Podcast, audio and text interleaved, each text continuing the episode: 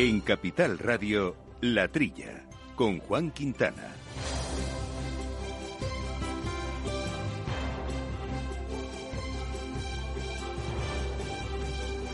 Muy buenos días, gente del campo, y buenos días, amigos del campo de sus gentes. Bienvenidos aquí a la trilla, esta hora de agricultura, de alimentación, de ganadería, de asuntos agroambientales que nos divierten, que nos ocupan, que nos preocupan últimamente bastante, porque las cosas pintan bastos, no solo para el sector, pero este, para este de luego en particular. En todo caso, un programa que hacemos con Jorge Fumeta, al mando de los controles técnicos, y aquí en la mesa colaboradores habituales. Jesús Moreno, buenos días, Jesús. Hola, buenos días, Juan, ¿qué tal? Menudas semanitas que tenemos de costes energéticos, eh, en fin, el campo sufriendo, sufriendo, transporte, de todo. Le caen, le caen todas juntas como al resto de la sociedad en buena parte. Sí, sí, no, pero el campo tiene muchas culpas, entre comillas. Todo el mundo le, le culpa al campo. En fin, y aquí Laura Eras. Buenos días, Laura, ¿cómo estamos? Muy buenos días a todos. Aquí dispuesta, ¿no? A, a comerte el mundo, ¿no? El campo, ¿no? Todo. Lo que nos pongan La en el ciudad, plato, el ¿no? campo, Lo que nos todo. Yo me el como plato. todo.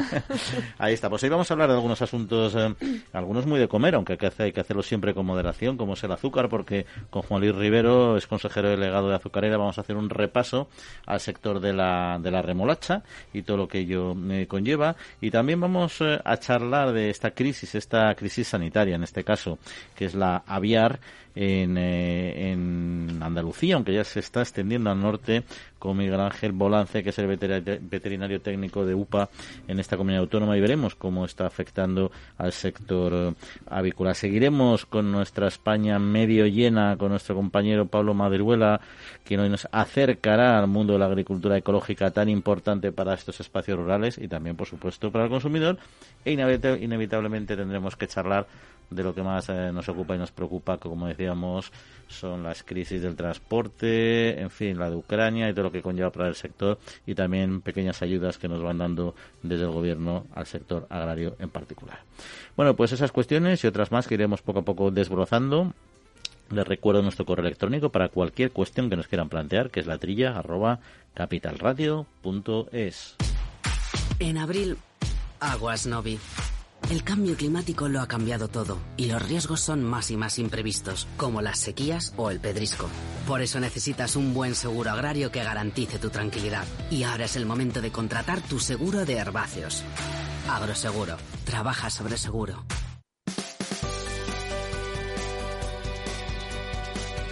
La Trilla, con Juan Quintana. Bueno, pues empezamos eh, a repasar algunos asuntos de la actualidad. Eh, Laura, que nos ha traído la semana, yo creo que el más relevante en este caso es el gobierno, porque el presidente Pedro Sánchez ha anunciado un paquete de medidas para ayudar eh, al sector agrario con los altos costes eh, de los combustibles, eh, otro tipo de energéticos también, por supuesto. En fin, un plan de 430 millones de euros para el campo. Así es, 362 millones para agricultura y ganadería y 68 millones para pesca y acuicultura. El campo ha visto cómo sus costes se han incrementado desde hace meses, pero mucho más, como sabemos, y ya hemos hablado aquí varias veces en este último mes por el tema de Ucrania. Se rebaja 20 céntimos por litro el combustible para todos, tanto para particulares como profesionales, y con respecto al tema de la energía, como se sabe, se intenta fijar un precio eh, tope para el gas, pero esta medida aún está por determinar por parte del Gobierno porque parece que es la más complicada. El plan se aprobó el pasado martes en el Consejo de Ministros y las ayudas irán desde el 1 de abril hasta el 30 de junio, pero hay dudas de qué va a pasar a partir del 30 de junio porque entendemos que la crisis pues a lo mejor sigue. Bueno, entendemos, yo mucho me temo que ojalá, ojalá no siga, ojalá esa duda sea en positivo, ¿no? Pero bueno, ayudas del sector que incluyen, Laura, eh, dentro de un, que se incluyen dentro de un plan general de 16.000 millones de euros que son algunas directas, también rebajas de impuestos y créditos ICO. Así es, el paquete de ayudas, según el Gobierno, daría un respiro al sector primario porque explican que les permitirá eh, regresar a la senda de la competitividad y de la rentabilidad. Lo explica Lorenzo Ramos, secretario general de UPA. Nuestra valoración con carácter general es, es positiva. Creemos que el, el paquete de medidas que se ha aprobado hoy, complementado con el paquete de medidas que se aprobó en el decreto de sequía son medidas muy importantes para el sector y que necesitamos que lleguen cuanto antes y sobre todo que lleguen a la gente que lo necesita. El ministro de Agricultura, Pesca y Alimentación, Luis Planas, explica que el plan es potente. Por parte de las organizaciones agrarias, como ya hemos visto, expresan su confianza de que las ayudas sirvan para paliar los problemas de los últimos meses, pero bueno, pues tienen dudas, como decía Juan, de cuánto va a durar la crisis y de si esto puede ser pan para hoy, pero hambre para mañana.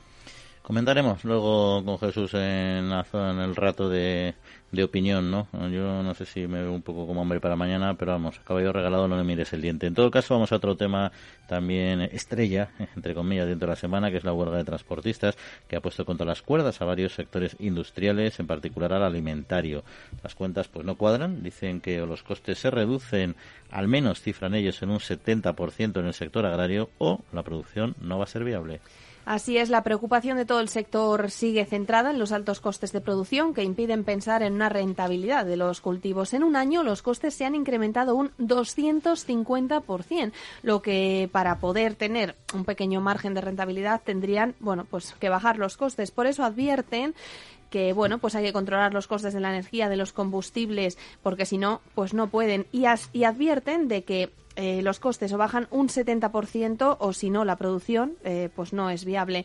Aclaran que de nada sirve relajar las normas de producción por parte de la Comisión Europea si producir no es rentable ni para agricultores ni para ganaderos, por lo que amenazan de desabastecimiento de algunos productos.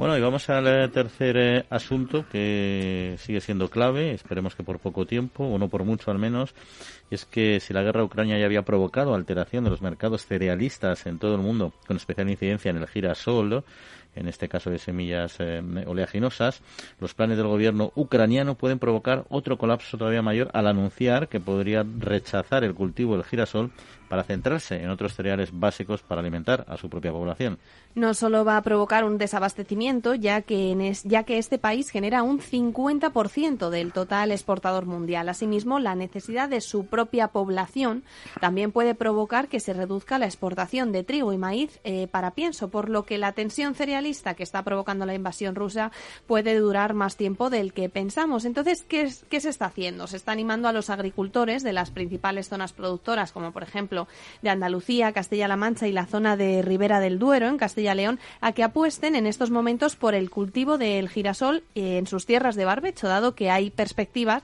eh, de hasta dos años donde esta semilla puede ser bastante rentable. Bueno, pues tenemos aquí tres noticias como son de fondo. Jesús, casi nos vamos a quedar aquí y vamos a empezar a analizarlas ahí despacito. Sí, sí, ya lo creo. Aquí hay mucho que mucho que hablar en este programa y, creo que en, en, futuros programas, ¿no? este plan general que ha anunciado el presidente del gobierno de los 16.000 millones, de momento 10.000 millones van en préstamos. O sea, eso no son ayudas, son préstamos que hay que devolver. hay, que, hay, que, hay que saber que cuando la pandemia se dispusieron de 35.000 millones de euros ICO, préstamos ICO, que todavía no se han consumido. Es decir, que eso es una, noticia que está ahí que suma mucho en, la noticia, pero que luego realmente vamos a ver quién, quién dispone de ese dinero. Eh, no sé, aquí hay muchas cosas que comentar, Juan. Dice 362 millones de euros para el campo, más 68 millones para la pesca. Creo que la pesca medio, medio, medio la ha solucionado el ministro en una visita que ha hecho allí a, a los pescadores. En estos 362 millones, una pregunta que me hago. Están incluidos los 169 millones de euros eh, exclusivamente para las vacas y vamos para las vacas, las ovejas y las cabras. Eso es una, ahí tengo yo una incógnita. No sé si están incluidos. ¿eh? Creo que eh, yo he, he oído voces discrepantes que dicen que no que no le van a dar ninguna ayuda que lo que hace, lo que hace el gobierno es devolverle el dinero que están perdiendo por, por la venta por la venta de pérdidas que, están teniendo en muchos productos ¿no? así que yo creo que, que de este de este Real Decreto, de este anuncio, hay que leerse la, letra pequeña, como las pólizas de seguro, que es donde vienen las cosas que luego, en la letra pequeña. Sí, sí, sí, estoy de acuerdo. Eh, en fin, decía yo antes que acabo regalado no me el diente, eso está bien. Hay que entender también, por una parte, que el gobierno tiene tantos sectores afectados por esta crisis que, que es complicado abarcarlos todo, pero hay algunos que influyen directamente, mm, tienen mucha influencia mucho más directa en, nuestra, en nuestro IPC, en nuestra inflación. Y este es uno de ellos, ¿no? Porque va directamente a la cesta eh, de la compra. A mí, 430 millones para el campo, eh, la verdad es que me parece que no va a resolver casi ningún problema. Estamos hablando de una facturación que puede ser de, alguna gran, de una mediana gran empresa, una multinacional con una filial española, puede ser su facturación anual, que está bien, que va a ayudar, por supuesto, pero no sé si va no va a conseguir atascar. Ahora bien, que el gobierno en su situación actual de inflación, de déficit y tal, tenga capacidad de hacer más, eso ya no lo sé, no lo sé. Bueno, pero al final yo creo que esto se va a solventar con la, como siempre, con el propio músculo de, de un sector que es altamente competitivo y tendrá que, que apretar todo lo que pueda. Y entre tanto veremos, veremos bueno, cómo se bueno, capacidad de hacer más, eh, no sabemos. De, de, momento, el, en la venta de, de gasóleo, de, de gasoil y de gasolina, el 50% son impuestos que, que, son para el gobierno, para las arcas eh, del gobierno, o sea, para, para, Hacienda.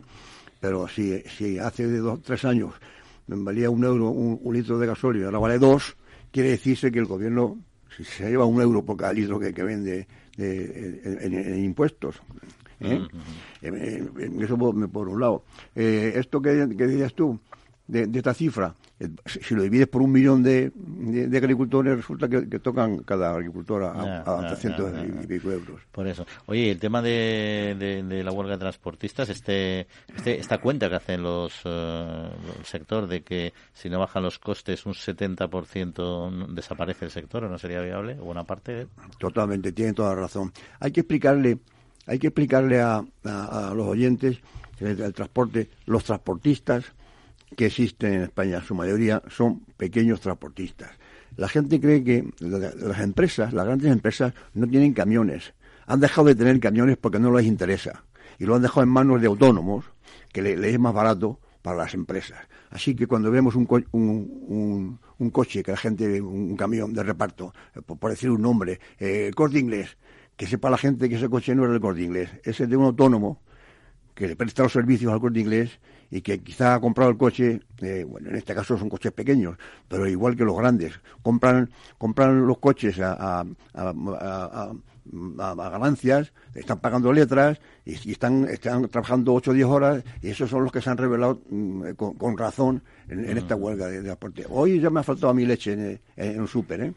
Sí, porque a veces hay, yo he visto transportistas que se han mantenido, pero esos son los que son las empresas que todavía tienen flota propia, que como dices tú son pocas, esos ya que han podido mantener su, su trabajo a pesar de, de la huelga. ¿no? Oye, nos vamos al tema de Ucrania, al tema de del planteamiento de Zelensky, que es totalmente razonable, de oye, yo no voy a producir girasol, que con eso no alimento a mi, a mi población, y dada la situación, prefiero diversificar mis cultivos para garantizar alimentación para los propios ucranianos. Oye, qué, qué, qué, qué, qué raro, vamos, qué raro, qué, qué, noticia esto. Resulta que Ucrania, es, eh, por lo visto, vamos, por lo visto no, es el granero de Europa. Mm. O sea, ah, Ucrania, Rusia y los dos, pero Ucrania en gran parte, sí, sí. Ucrania, eh, eh, vamos, eh, se, refiere a... Pero eso lo he sabido, en cuando empezó, cuando empezó el conflicto con Ucrania, la industria del pienso se puso nerviosa, lógicamente, porque el 50% más, vamos, de su, de su materia prima, bastante más realmente es, cereal. Y, por qué teníamos los huevos en una sola cesta? Quiero decir, ¿por, qué no, hemos tenido solamente un proveedor? ¿Eh? Ahora, Ahora a ver, yo no creo que sea solo uno, pero es, es como nosotros. El principal. ¿Quién es el principal proveedor de aceite de oliva a nivel mundial en exportaciones? Pues somos nosotros, porque al final si eres un gran productor es el que, el que más exporta, ¿no? Sí, perfecto, pero en, este caso ya hay voces que, que están clamando por, por, eh, traer, eh, traer cereales de, de, otros países, de Argentina y, De, de, Brasil. Quiero decir que, bueno, y que Ucrania en esta crisis que tienen los pobres se dediquen sus tierras a la propia alimentación, me parece una cosa de, cajón, vamos, que, menos que eso. Sabemos que los cereales vengan de otros países tiene sus limitaciones porque los cereales son commodities, tampoco debemos de olvidarlo, ¿no? Entonces al final los, eh, los argentinos, etcétera, vale, aquí tenemos una crisis de precio, pero no quieren ellos descapitalizarse, por así decirse, de, como, como granero porque al final los, los cereales a nivel mundial van a, suben en su conjunto, ¿no? Sí, ahora la, Asociación Nacional para, para el Fomento de, las Oleaginosas y las extractoras ahora están, están invitando a que en Castilla-León, Castilla-La Mancha y, Andalucía tal, se, se plante girasol porque va a ser rentable. O sea, que están diciendo que hasta ahora no ha sido rentable. Mira, bajó bastante el cultivo de girasol. Tenemos todavía 600.000 hectáreas, que es bastante, pero es un cultivo para tierras mucho más complejas. Sí, esquilma mucho la tierra, pero se ha, dejado de poner porque, porque por los abusos de, las extractoras en, el precio de, de, las pipas girasol. Pero tenemos hay que ver, porque Ucrania no nos vendía girasol, lo que nos vendía era aceite. O sea, que al final también, o sea, que hay que sembrar girasol, está claro, pero luego tienes que tener capacidad de monturación para obtener ese aceite.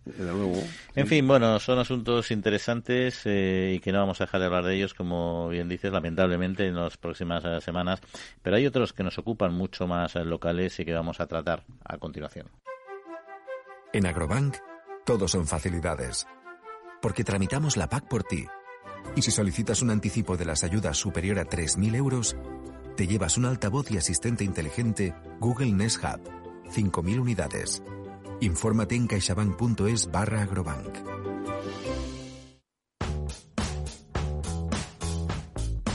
La Trilla, con Juan Quintana, Capital Radio.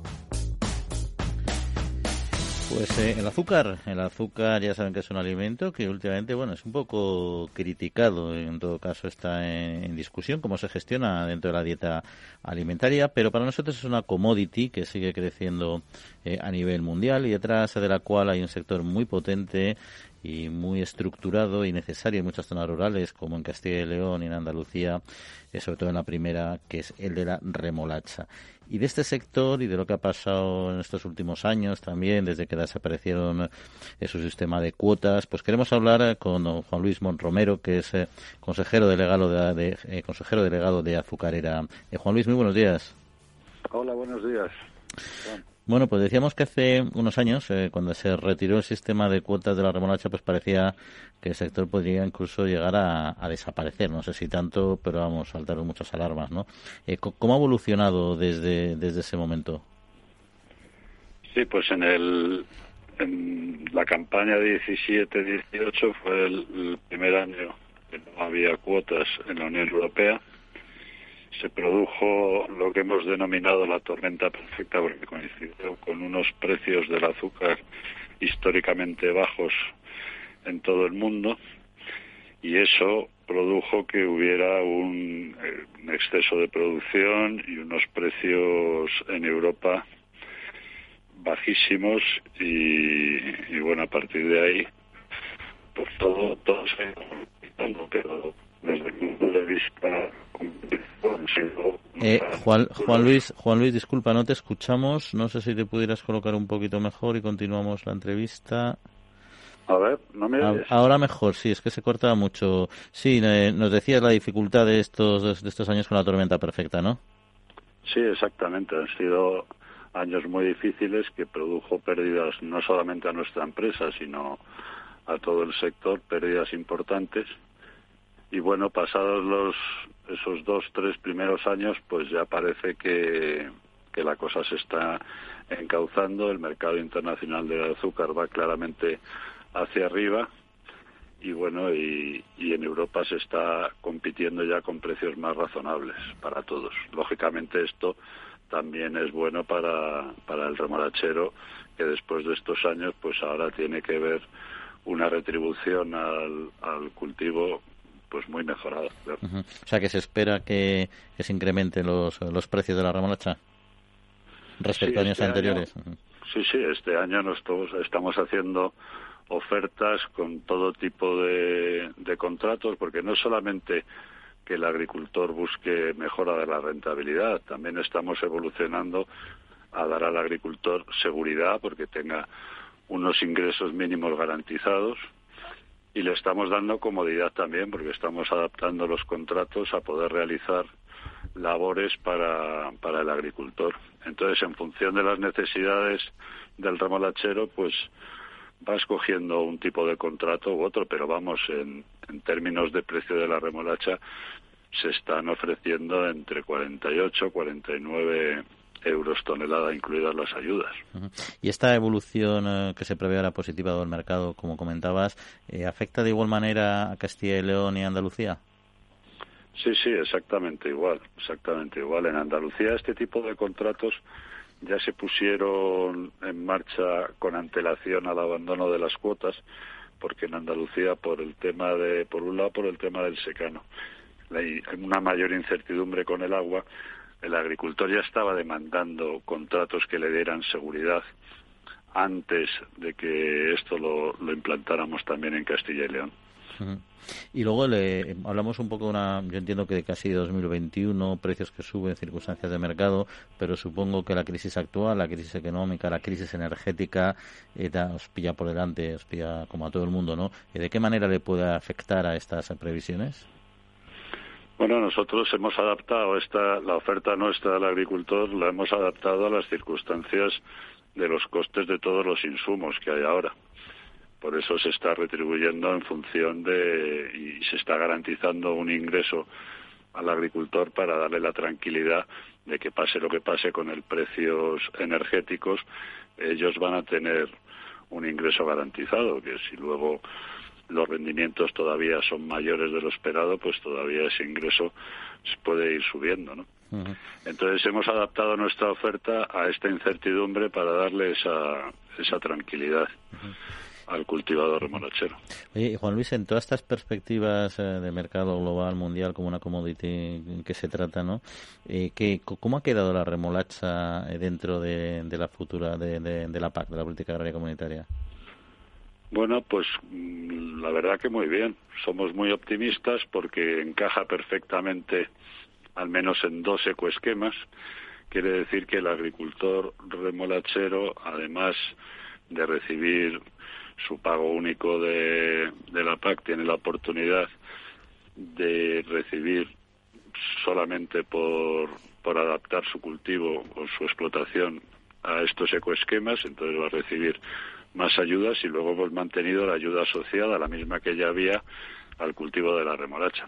Entonces estamos muy contentos porque siempre hemos defendido la gran, vamos, las grandes ventajas medioambientales que tiene la remolacha y así ha sido considerado en Europa. Y en este contexto, la, el futuro de las multuradoras, de las que hay en las tres de Castilla y la de Andalucía, en principio no están en cuestión, ¿no?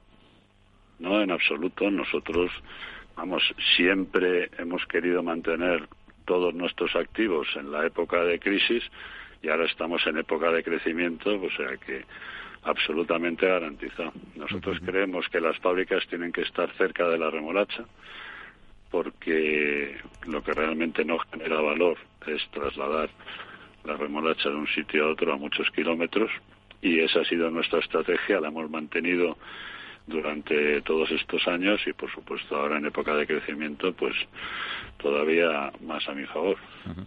Y luego en el, en el marco de relacionado con el acuerdo marco interprofesional que fue un tema complejo en su momento que Azucarera pues eh, tuvo que abandonar, ¿no?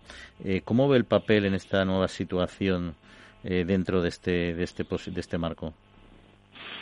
Bueno, nosotros eh, la medida de que del abandono de cuotas nos eh, la propia Comisión Europea nos dice que no se deben fijar precios dentro de los acuerdos marcos interprofesionales.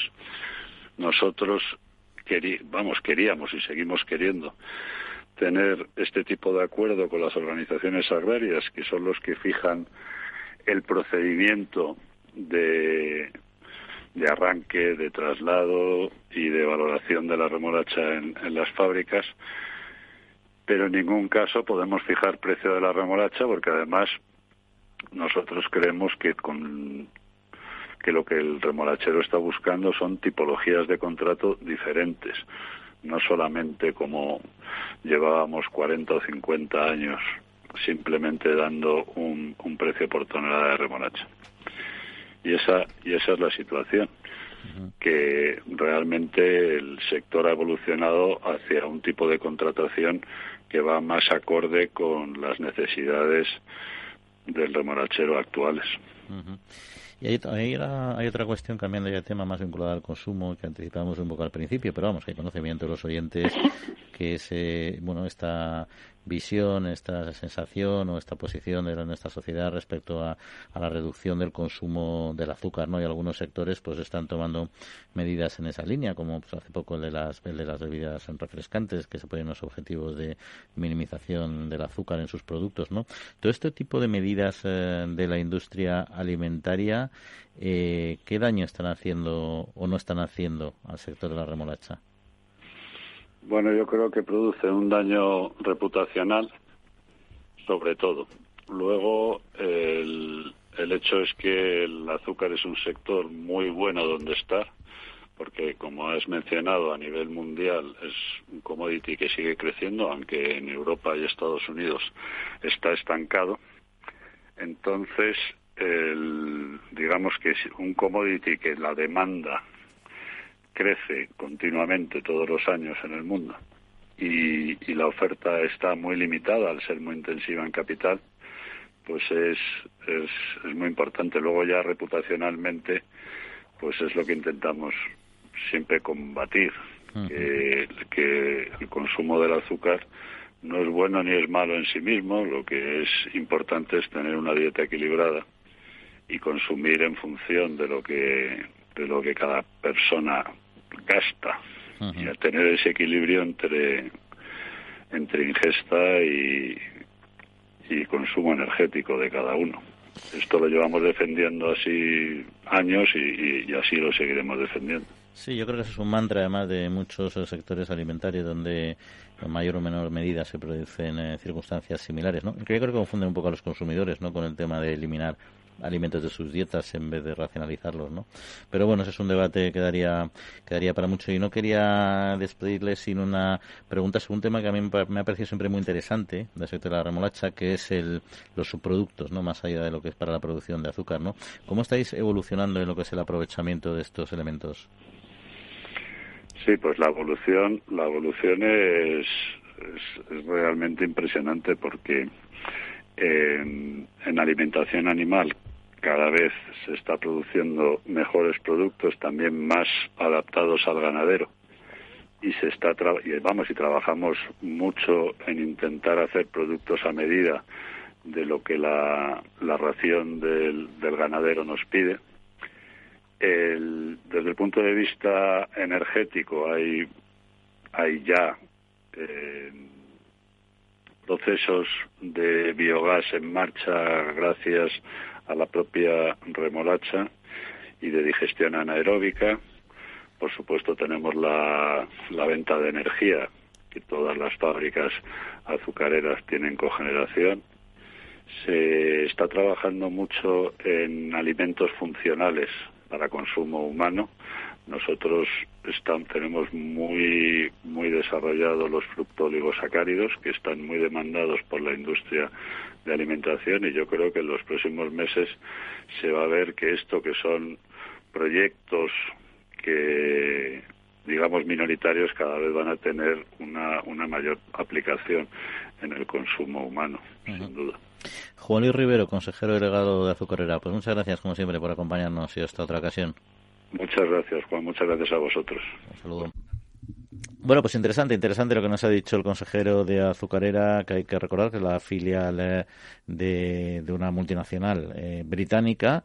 Y en fin, ya saben ustedes que el sector del azúcar está gestionado por esta industria, esta gran industria eh, alimentaria, y por una cooperativa Acor focalizada fundamentalmente en Castilla y León. Son quienes controlan, en el buen sentido, lógicamente, la gestión, la molturación de la remolacha y la producción de azúcar. Pero ha hablado de un asunto eh, hablando de la parte de consumo, Laura y Jesús, eh, del tema de, efectivamente, que hay que hacer un consumo equilibrado, que es lo que defienden ellos y defendemos desde la trilla en todo tipo de alimentos, no los hay ni buenos ni malos, lo que hay que es consumirlos de la forma y en la cantidad adecuada. Y hablaba que efectivamente está bajando el consumo en Europa y en Estados Unidos, hasta irrazonable, ¿no? Porque vivimos en una sociedad de confort y tenemos cosas en las que pensar y pensamos en nuestro en nuestra línea, nuestra salud, en otros espacios económicos, pues no es así, piensan en alimentarse y esa es su prioridad, ¿no?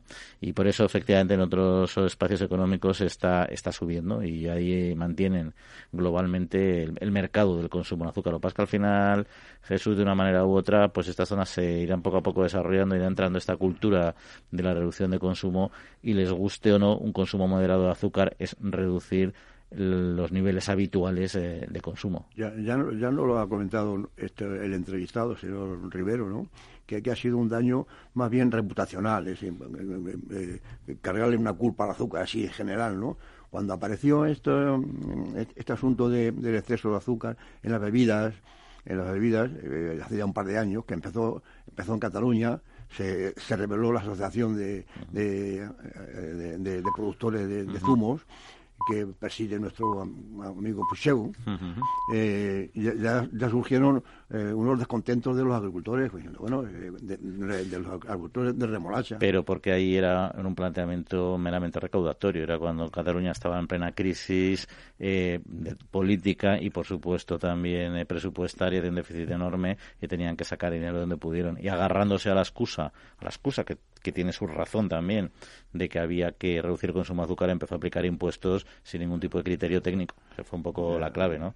pero lo que ha hecho también nuestro entrevistado es eh, la cuestión de la dieta. O sea, usted puede comer, eh, puede tomar el azúcar o las grasas que, que, sean en, su dieta, porque a lo mejor luego, lo quema haciendo ejercicio o no lo quema. Quiero decirte que, es, es un asunto que, hace más, más, más daño en la noticia que lo que realmente es, en sí dañoso pienso yo. Pues yo voy a hacer un estudio demoscópico, voy a hacer una, una, encuesta a la población con una muestra de una persona y voy a hablar con Laura, que la tengo aquí al lado. No sé si va a tener mucho valor estadístico, pero, no, yo pero, creo que pero como estamos en otra generación, desde tu generación, que no es exactamente la de Jesús y la mía, seguro que nos vas a contar cómo perciben este generación, pues la gente se cuida más. Yo no pero mm. el resto Eso lo has dejado claro ya en muchos programas.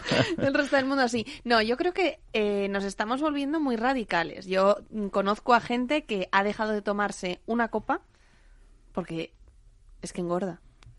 Entonces, yo creo que mm, ni merendar todas las tardes eh, un paquete de bollos, ¿no? Ni dejar de beber una copa o salir y tomarte un refresco, vale, tiene azúcar, pero como tú has dicho antes, algo equilibrado.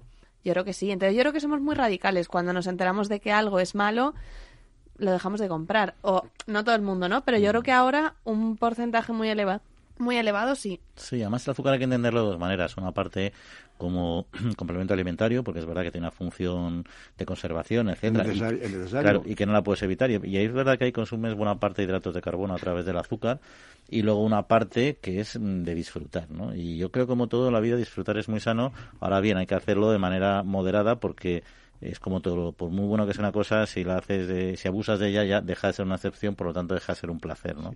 Y el azúcar yo creo que hay que comerlo con moderación, beberlo con moderación. Yo creo que hay gente que se ha obsesionado tanto que eso ya no lo disfruta. o sea, yo por ejemplo me siento en el sofá y me como un paquete de bollos muy de vez en cuando viendo una serie, soy la persona más feliz del mundo y lo disfruto.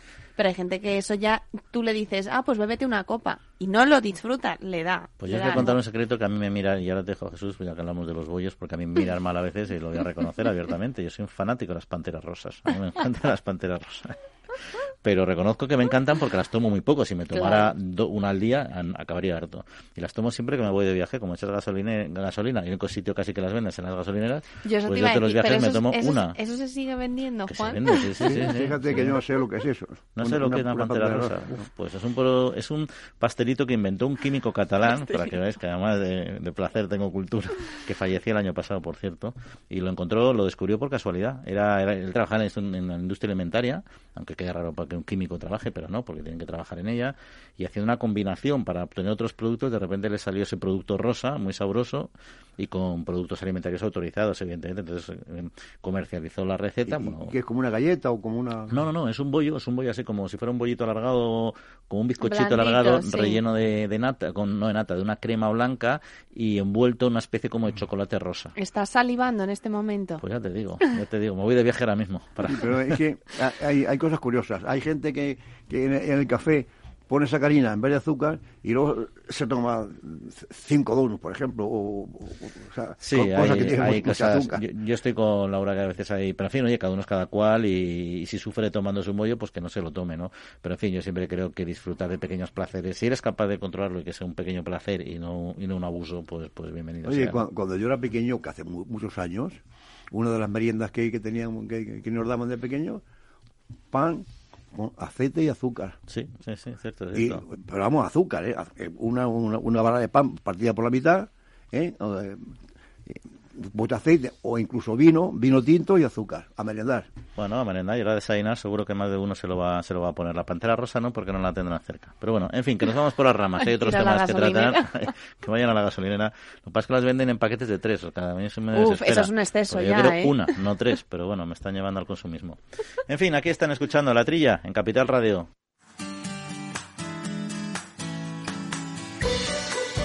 En Capital Radio, La Trilla con Juan Quintana. Pues ya lo decíamos, vamos a temas eh, más locales, más concretos, eh, y es que la gripe aviar pues está golpeando, está golpeando esta crisis sanitaria que tenemos ahora, veterinaria, no sanitaria, que discúlpenme los oyentes que tenemos, que que han entrado por Andalucía, llevamos ya algunos programas hablando de ellos, cómo están afectando diferentes explotaciones y que ahora se está extendiendo ya incluso más hacia el norte, ya ha llegado hasta Madrid, por ejemplo, donde ya se han detectado varios casos. Pero nos vamos a centrar en Andalucía, donde ahora mismo está el problema principal, y vamos a hablar con Miguel Ángel Bolance, que es veterinario, veterinario técnico de UPA en esta región. Miguel Ángel, muy buenos días. Hola, buenos días. Bueno, ¿cómo está afectando en la actualidad eh, esta enfermedad a las explotaciones avícolas?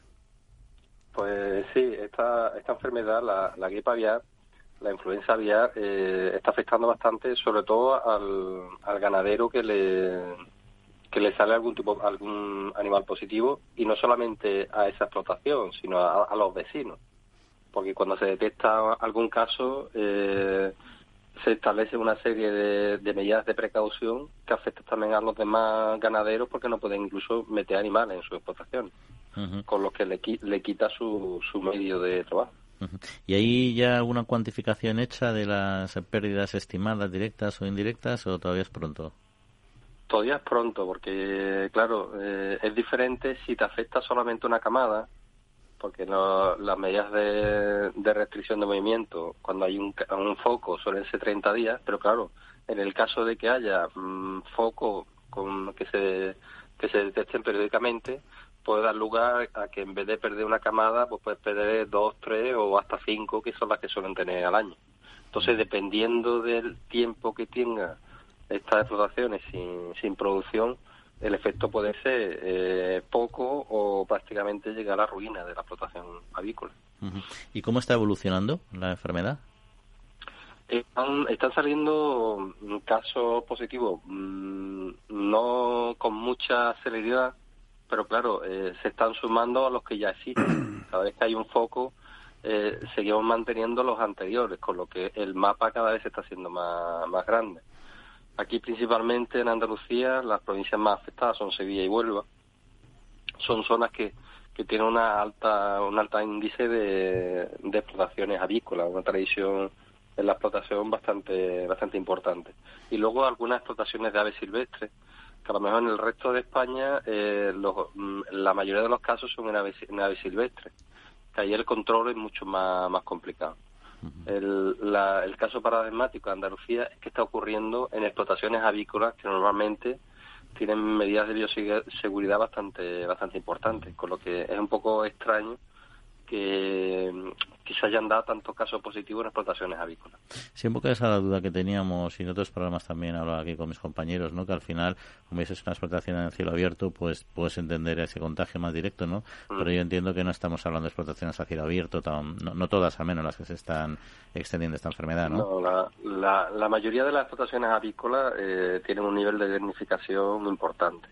Incluso la, la práctica habitual de las explotaciones nuevas es de, no tener incluso ventanas al exterior. Toda la circulación de toda la ventilación se hace a través de filtros, con lo que las posibilidades de, que pueda entrar algo de fuera es muy es muy difícil. Pero claro, también hay explotaciones que, que tienen menos tecnificación, que todavía usan el, lo que lo que son la, usan las ventanas, ventanas simples, con lo que en el caso de que haya a lo mejor algún, alguna rotura o alguna puerta que no esté bien cerrada, lo que sea, pueden entrar esas mismas aves silvestres que pueden tener la enfermedad y en el momento que una, un ave enferma entra en una explotación avícola, por las condiciones de humedad y temperatura que son ideales para el virus, pues claro, la transmisión es, exponencial.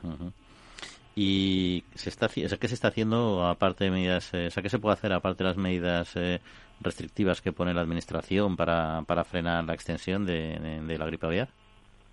Sí, por un lado, lo que se está haciendo el protocolo nacional, es un protocolo nacional que está aprobado por la Unión Europea, todos los países lo tienen, desde hace ya varios años, en el que se establece una, unas zonas de, de lo que son de protección y luego de vigilancia, no solo de la explotación donde ocurre cualquier caso, sino también a todas las explotaciones cercanas a la, a la explotación, en un radio de tres kilómetros, se hacen análisis a todas las explotaciones, o sea que cuando se detecta un caso positivo hay una movilización importante de los veterinarios de sanidad.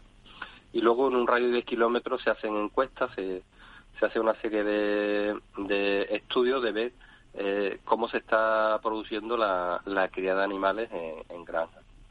Y luego además eh, nos consta de que desde las oficinas comarcales agrarias se está haciendo una labor de intensificar las medidas de bioseguridad, sobre todo el, evitar de que cualquier animal, cualquier ave silvestre pueda contagiar a, a los animales que están dentro de las naves, incluso eh, que no solamente las aves silvestres, sino a lo mejor que los operarios de las explotaciones avícolas no tengan ningún contacto con otras aves, porque también es frecuente que a lo mejor, sobre todo en zonas rurales, pues que, que tengas a lo mejor algunas gallinas, algunos, algunos pavos, que a lo mejor los puedes tú criar en tu casa tranquilamente, claro, si lo mismo tú no te das cuenta porque son animales que están criados en libertad. Y a lo mejor tienen la enfermedad y no y no contagian de la misma manera, pero claro, cuando si tienes contacto con esas aves y luego vas a tu explotación avícola en las que por esas condiciones de humedad y temperatura que están preparadas para que haya una crianza en un tiempo muy rápido, eh, entra la enfermedad, por la diseminación es brutal. Eh, y Miguel Ángel, eh, en esta cuestión, ¿la administración o, los seguros os dan algún tipo de apoyo, de tranquilidad? Mm, los seguros están muy limitados en esta actividad, porque las explotaciones avícolas, en su mayoría, son explotaciones que están en, en, un, en un formato de, explotaciones integradas.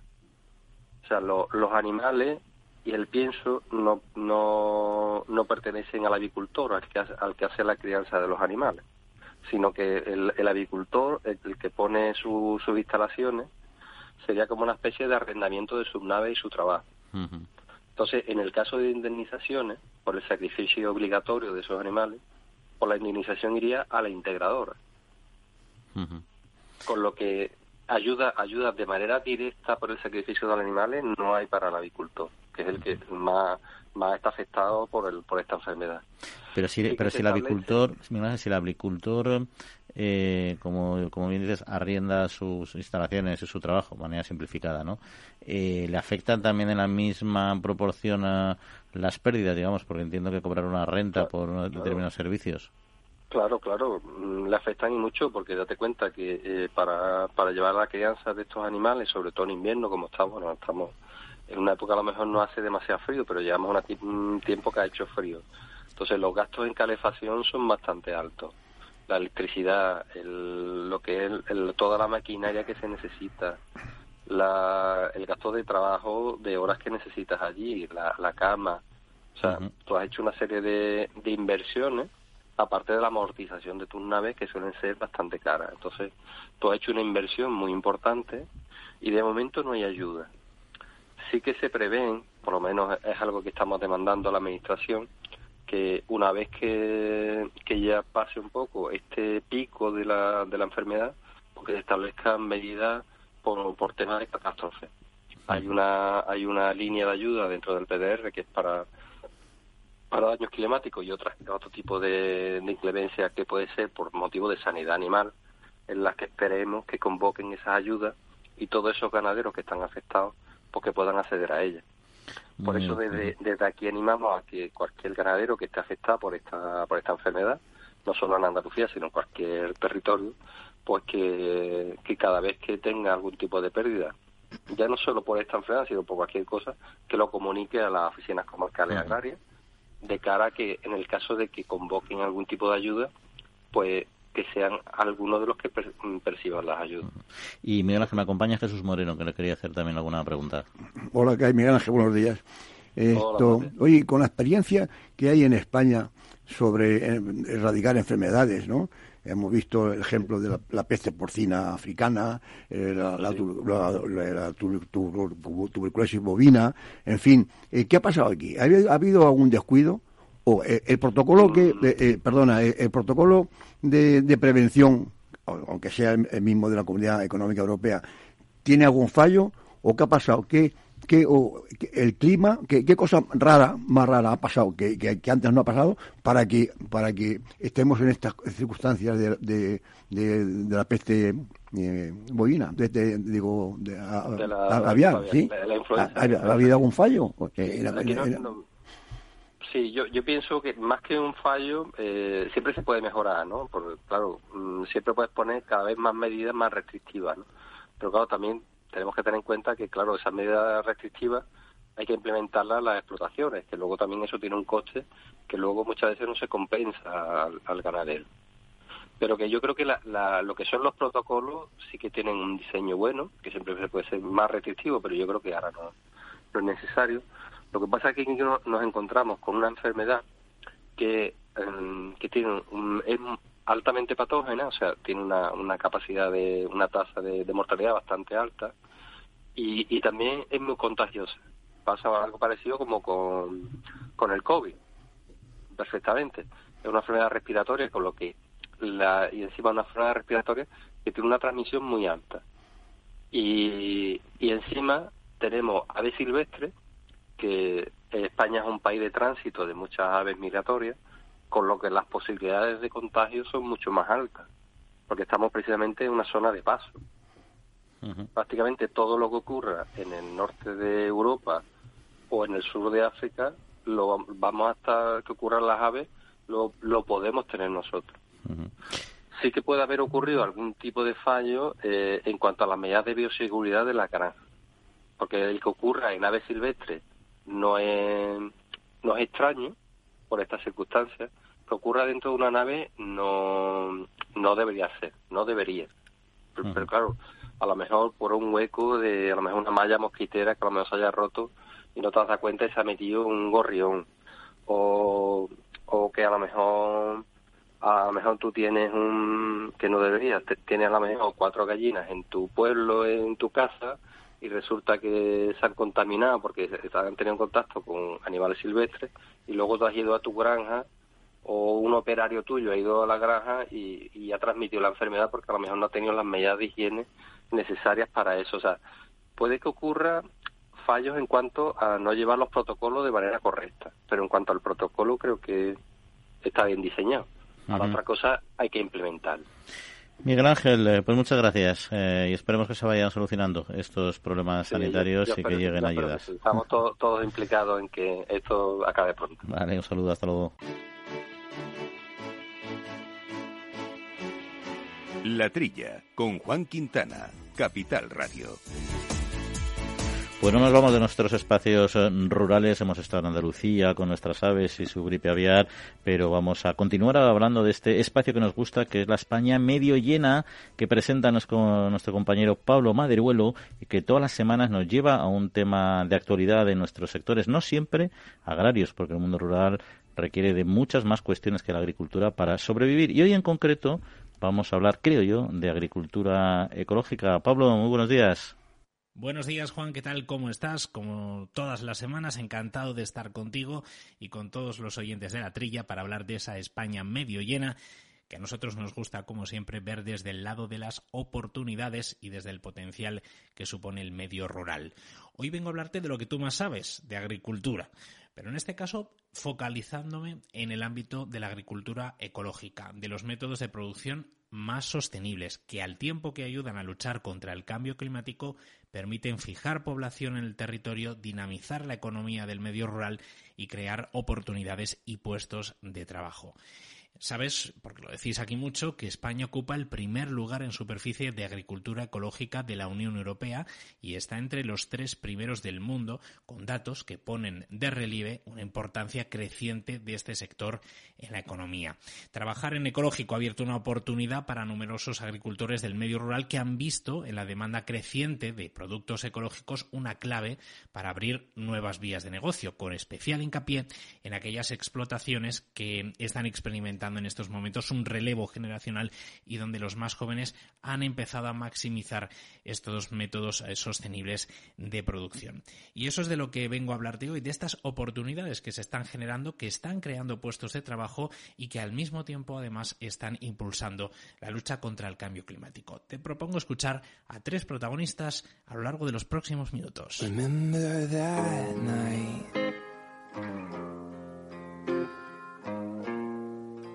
under those stars when they. Son muchos quienes dicen que la agricultura ecológica es básicamente volver a lo de siempre, pero con las ventajas que ofrecen las nuevas herramientas de producción. Esta es la clave de la agricultura ecológica, generar productos de calidad y hacerlo con un limitado impacto medioambiental. Esto ayuda a promover el uso responsable de la energía, el mantenimiento de la biodiversidad, la conservación de los equilibrios ecológicos regionales, la mejora de la fertilidad del suelo y el mantenimiento de la calidad del agua. Juan Senovilla es presidente del Consejo de Agricultura Ecológica de Castilla y León. Agricultura ecológica, cuando se presenta como alternativa, lo que hace es poner en evidencia lo que culturalmente era de provecho. Todas las técnicas y todas las mañas y toda la ciencia, entre comillas, que tenía la agricultura tradicional, que se había de alguna manera y que está en grave riesgo de perderse, ¿eh? por la agricultura ecológica viene a recuperarla. Y unido a las ciencias medioambientales y a la biología, le dan el componente máximo de sostenibilidad. Pues esto supone un atractivo para, para toda la serie de población que, de alguna manera, lo que le falta ahora mismo es que el padrinazgo estatal, que es el que tiene de alguna manera competencia en todo esto, pues facilite a toda esa gente con inquietud y por volver a las zonas rurales a hacer una agricultura ecológica, pues se encuentren los medios y las fórmulas. Hemos hablado con Verónica Berzal de Finca La Serreta en Lastras de Cuellar, un pueblo que lleva años luchando por su agua, que no es potable a causa de los altos niveles de arsénico y nitrato. En su finca, un cambio de gestión impulsó que empezasen a trabajar en agricultura ecológica. Bueno, empezamos ya hace tres años eh, con ecológico y lo que prácticamente cultivamos es cereal para, para animales, o sea, lo que son cereales en grano y forraje. Todo ello para vender, el grano lo vendemos, para pienso que luego compramos en ecológico y el forraje lo tenemos para nuestra propia ganadería, ya que tenemos ovejas merinas negras también ahora en ecológico que las estamos metiendo y el resto de ganaderías que tenemos en la, en la finca. Eh, lo que nos llevó a cambiar a todo en ecológico fue la mentalidad de toda la gestión que tenemos y del grupo nuevo que tenemos en la finca. Se cambió tanto la agricultura como la ganadería y también tenemos una parte forestal que también se está haciendo todo sostenible sea, lo que es la visión sostenible y ecológico de, toda la, de todas las ramas que hay en la finca. Verónica asegura no tener ninguna duda de que la agricultura ecológica es el futuro. Básicamente es volver a, como dice mi padre, que es el capataz de la finca, es volver a, a lo tradicional. Ya que tenemos problemas, hemos visto que hay muchos problemas en el pueblo, de, sobre todo con el agua, el acuífero de, la, de Lastar de Cuellar hay un problema de, nitratos por todos los fertilizantes y todo lo que se echa a, las tierras en lo convencional. Entonces, al ver esos problemas y además, sobre todo, eh, lo que son eh, los pájaros, los animales, hemos visto muchísimos cambios en ecológico como, como se venía haciendo antes. Ahora puedes ver mariquitas, que se van muchísimos pájaros a la finca. O sea, hay muchísima más biodiversidad ahora es el futuro. no podemos estar tomando tantos eh, alimentos con tantos químicos, con tantos fertilizantes, porque al final es perjudicial para nosotros y para el medio ambiente que le estamos extinguiendo. En esta idea sobre el futuro que supone la agricultura ecológica ha incidido también el presidente del Consejo de Agricultura Ecológica de Castilla y León. La trascendencia de la agricultura ecológica en el plano de fijar población, sujetar población o incorporar población, pues es siempre el argumento que hemos esgrimido porque lo hemos ido viendo que tanto jóvenes como mujeres y mujeres jóvenes pues encontrar un especial atractivo en la agricultura ecológica. Y bueno ya lo habréis visto por, por cómo se ha ido podemos presumir que, que la agricultura ecológica es el sector agrario que más jóvenes y mujeres incorpora a, la actividad.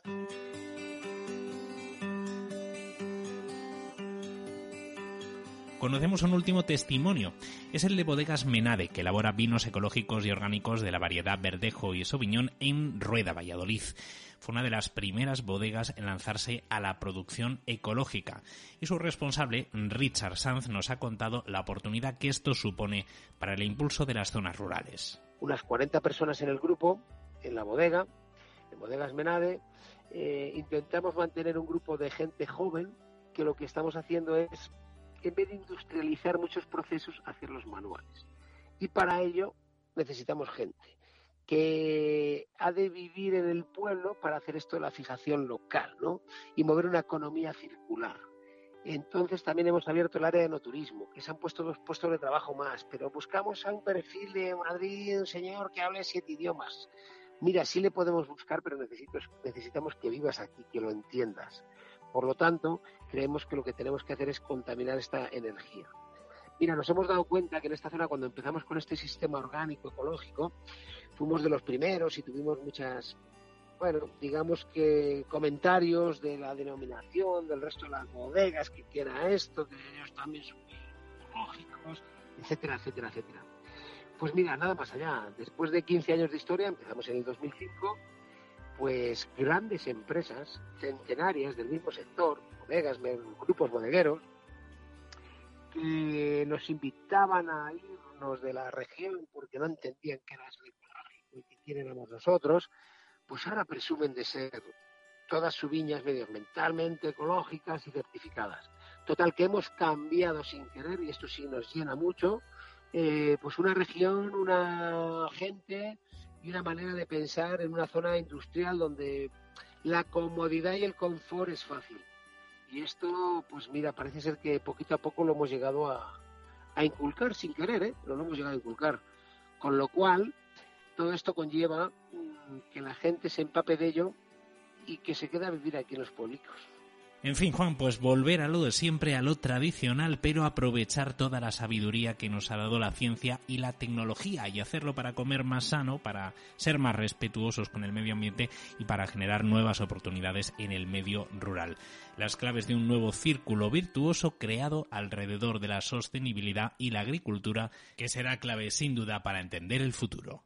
Pues muchas gracias, Pablo. Interesante, sin duda, sobre todo esta agricultura ecológica tan enmarcada en las nuevas políticas eh, y estrategias de la Unión Europea. Seguro que va a tener un importante desarrollo, a pesar, en fin, de las dudas que se están generando ahora precisamente con el conflicto Ucrania. Pero de eso hablaremos eh, en otro momento, porque Jesús nos queda un tema que queríamos eh, comentar, que es, bueno, lo está el tema de la transformación, precisamente vinculado a lo de Ucrania. Nos queda un par de minutos, pero rápidamente la posibilidad de poner en cultivo tierras de barbecho, que nos han autorizado por la falta de cereal. Sí, bueno, esto, barbecho que venía obligado por, la política, por la PAC, ¿no? Eso quiere decir que, que, la, España Verde pues, no, no, no, era acertado, por, lo que veo. Ahora tenemos que tirar de, esos barbechos para, para, poder, para poder sembrar y tener productos que nos faltan.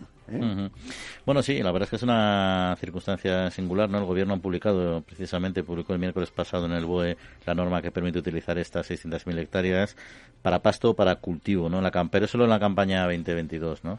Lo que pasa es que sí que es un indicativo, como tú muy bien dices, de que, en fin, de que algo ahí está, está chirriando, porque esta es una crisis, puede haber otras muchas, y lo que nos está diciendo es que tenemos una dependencia alimentaria que no somos 100% autosuficientes, y eso es, eso es peligroso, ¿no? Eso es, lo que quiere decir que esa, esa idea europea de, de, lo ecológico y lo verde, pues puede ser equivocada, como se ha demostrado en estos momentos. Sí, al final lo que decimos es una agricultura de países ricos que se lo pueden permitir y los países son ricos y van bien cuando no hay conflictos. Pero claro, las cosas todos sabemos que a veces eh, se torcen. Pero en fin, veremos lo que lo que nos depara. En cualquier caso, por ahora una buena noticia. Nos tenemos que despedir. Eso ya, eso sí, pero el programa se va acabando. Agradecemos a Jorge Zumeta, mando los controles técnicos y Laura, buena semanita. Igualmente a todos. Jesús, que descanses, te cuides. Igualmente, hasta la próxima. Y a todos ustedes que pasen muy buena semana, porque en siete días volveremos a estar aquí con ustedes en la trilla de Capital Radio. Un saludo y cuídense.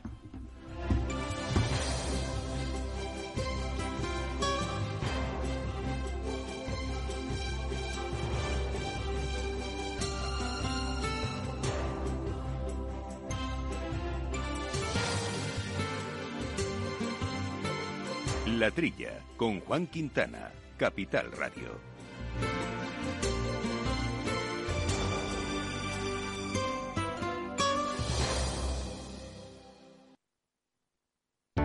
Para personas inquietas, Capital Radio.